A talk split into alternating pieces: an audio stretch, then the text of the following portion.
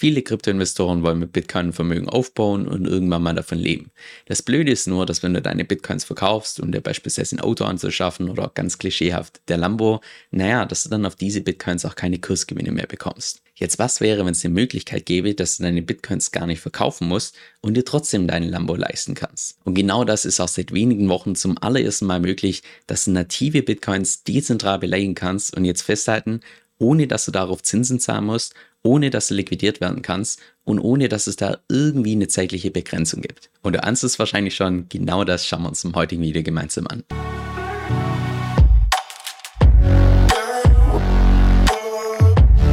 Hi, mein Name ist Kevin Sölln. Auf meinem Kanal geht es primär um DeFi, Decentralized Finance inklusive auch verschiedene Strategien, wie du da das Maximum rausholen kannst. Jetzt im heutigen Video schauen wir uns mal das Borrowing bzw. Lending von der 4chain ein bisschen genauer an, was für Bitcoin einen ziemlichen Gamechanger sein könnte. Da auf Bitcoin derzeit noch keine komplexen Smart Contracts möglich sind, läuft das Ganze nicht auf der Bitcoin-Blockchain, sondern auf der sogenannten 4chain, die im Prinzip eine unabhängige Layer 1 Blockchain ist und gerade auch im Bereich von, ich sag mal im allgemeinen Cross-Chain-Bereich schon einige Innovationen rausgebracht hat, wie auch beispielsweise beziehungsweise dass du über die Thorchain native Bitcoins in native Ether tauschen kannst. Bevor wir uns gleich das Ganze ein bisschen genauer anschauen, kurz eines weg. Thorchain läuft konzeptionell gesehen komplett anders als das Borrowing of Ethereum und das ist auch, so wie ich das persönlich gesehen habe, ein ziemlich tiefes Fass, wo ich selbst noch relativ oberflächlich drin bin. Das heißt, das heutige Video ist nicht irgendwie eine Anleitung, um das jetzt irgendwie blind nachzumachen, sondern sollte viel mehr zeigen, was denn Stand heute schon alles möglich ist und warum das auch bullish ist für Bitcoin. Um das Ganze zu erklären, ist es vermutlich am einfachsten, wenn wir uns hier die Benutzeroberfläche ein bisschen genauer anschauen und das siehst du auch bereits, dass man native Bitcoins hier beleihen kann und das ist auch die eigentliche Innovation von Thorchain, weil es zum allerersten Mal in die gesamten Geschichte von Kryptowährung, dass es zum allerersten Mal möglich ist, native Bitcoins komplett dezentral ohne KYC zu beleihen. Dann lass uns das Ganze mal in der Praxis anschauen. Und zwar habe ich persönlich als alter Ethereum-Nutzer, keine nativen Bitcoins in meiner Web3-Wallet. Deshalb klicken wir hier mal auf Borrow of Ethereum, aber tun es dann hier entsprechend umwenden in Bitcoin, die ich entsprechend beleihen möchte. Sagen wir mal einen Bitcoin und ich möchte dafür, da kannst du dann verschiedene native Assets aussuchen, wie beispielsweise USDC auf Ethereum. Wenn wir das hier entsprechend auswählen, dann wählt es hier automatisch dein Kredit aus in Höhe von ungefähr 8.670 Dollar. Das heißt, für einen Bitcoin, der derzeit wertmäßig bei ungefähr 26.000 Dollar steht, bekommst du hier einen Kredit in Höhe von knapp 9000 Dollar. Und an der Stelle sind auch direkt mehrere Dinge auffallen. Und zwar zum einen, dass du hier den Kredit bzw. die Kredithöhe, dass du das nicht individuell festlegen kannst, sondern das wird automatisch gewählt auf Grundlage von dem, was du als Kollateral hier beleihst, in dem Fall einen Bitcoin, wo du dann automatisch hier einen Kredit aufnimmst ungefähr knapp 9000 Dollar. Dann noch was die Collateral Ratio angeht, also wie stark du hier deine Bitcoins beleihen kannst, das ist auch nicht fix wie bei den sonstigen Borrowing-Protokollen, sondern dieser Wert hier schwankt zwischen 200% und 500% je nach Marktkondition. Laut den Docs ist es so, dass bei Tagen, wo die Volatilität relativ gering ist, dass dann hier die Collateral Ratio relativ also niedriger ist als die 300 Prozent und an Tagen, wo die Volatilität relativ hoch ist, soll die hier nach oben gehen. Das heißt, möglichst an Tagen hier einen Kredit aufnehmen, wo, ja, wo das Ganze nicht so volatil ist, dass du hier die besten Konditionen bekommst. Zudem siehst du hier, dass du sowohl beim Einzahlen als auch beim Auszahlen verschiedene Gebühren hast in Form von Slippage. Aber sofern ich das richtig verstanden habe, ist es nicht nur Slippage, also nicht aufgrund von Price Impact mit Poolgröße und verschiedenen anderen Marktteilnehmern und so weiter, sondern ist auch zusätzlich so eine Art Swap-Fee.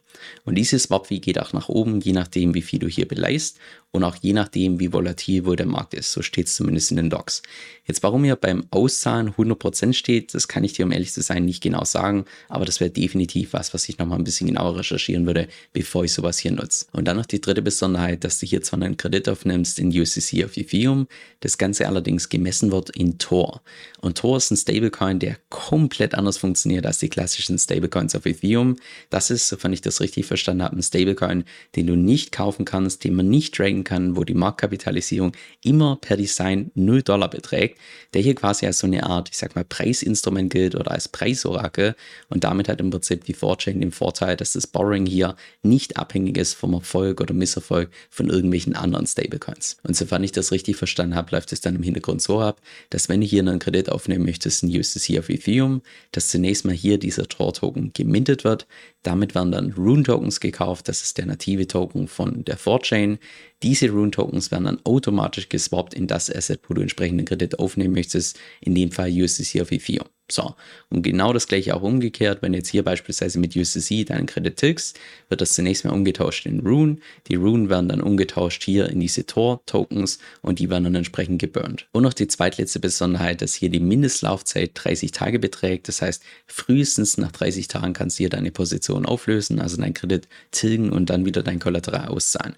Du kannst auch mittendurch, kannst nicht einen Teil von deinem Kollateral wieder auszahlen, sondern nur dann, wenn du den vollen Kredit hier entsprechend getilgt hast. Die zweite die Innovation, abseits der Tatsache, dass du hier native Bitcoins belenken kannst, ist die Tatsache, dass du hier mit dieser Position auch nicht liquidiert werden kannst. Deshalb steht ja auch nirgends irgendwie ein Liquidationspreis. Jetzt, wie das Ganze im Hintergrund funktioniert, um ehrlich zu sein, kann ich es dir nicht genau sagen. Ich habe da zwar verschiedene Beschreibungen, wie auch beispielsweise die hier gefunden, aber so 100% verstanden habe ich es Stand heute noch nicht, weil auch das ein Mechanismus ist, der komplett neuartig ist, komplett konzeptionell anders funktioniert, wie beispielsweise das Borrowing of Ethereum. Bevor wir gleich zu meinem persönlichen Fazit kommen, noch ganz kurz, was die Risiken angeht. Und zwar, nur weil du hier native Bitcoins beleihen kannst, ohne liquidiert zu werden, heißt es nicht automatisch, dass das Ganze risikofrei ist. Und da muss man auch ganz offen und ehrlich sagen, dass die Thorchain nicht unbedingt einen Ruf sich erarbeitet hat, dass das Ganze risikolos ist, wo es bereits auch in der Vergangenheit mehrere Hacks gab. Auch was den Score von DeFi Safety angeht, das siehst du ja beispielsweise die Thorchain einen Score von 69.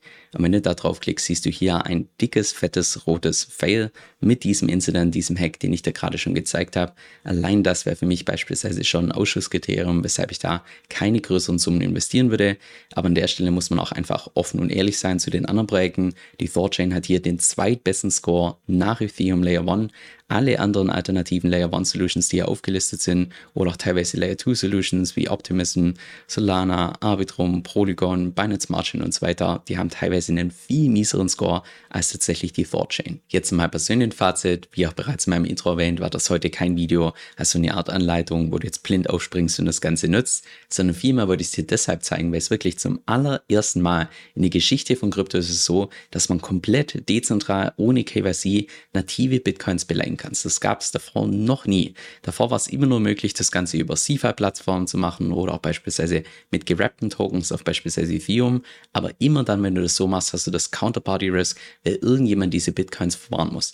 Und das wurde zum allerersten Mal jetzt durch die Thorchain gelöst. Das heißt, die Thorchain hat zum allerersten Mal bewiesen, dass es tatsächlich mit Hilfe von anderen Chains möglich ist, Borrowing mit nativen Bitcoins zu betreiben.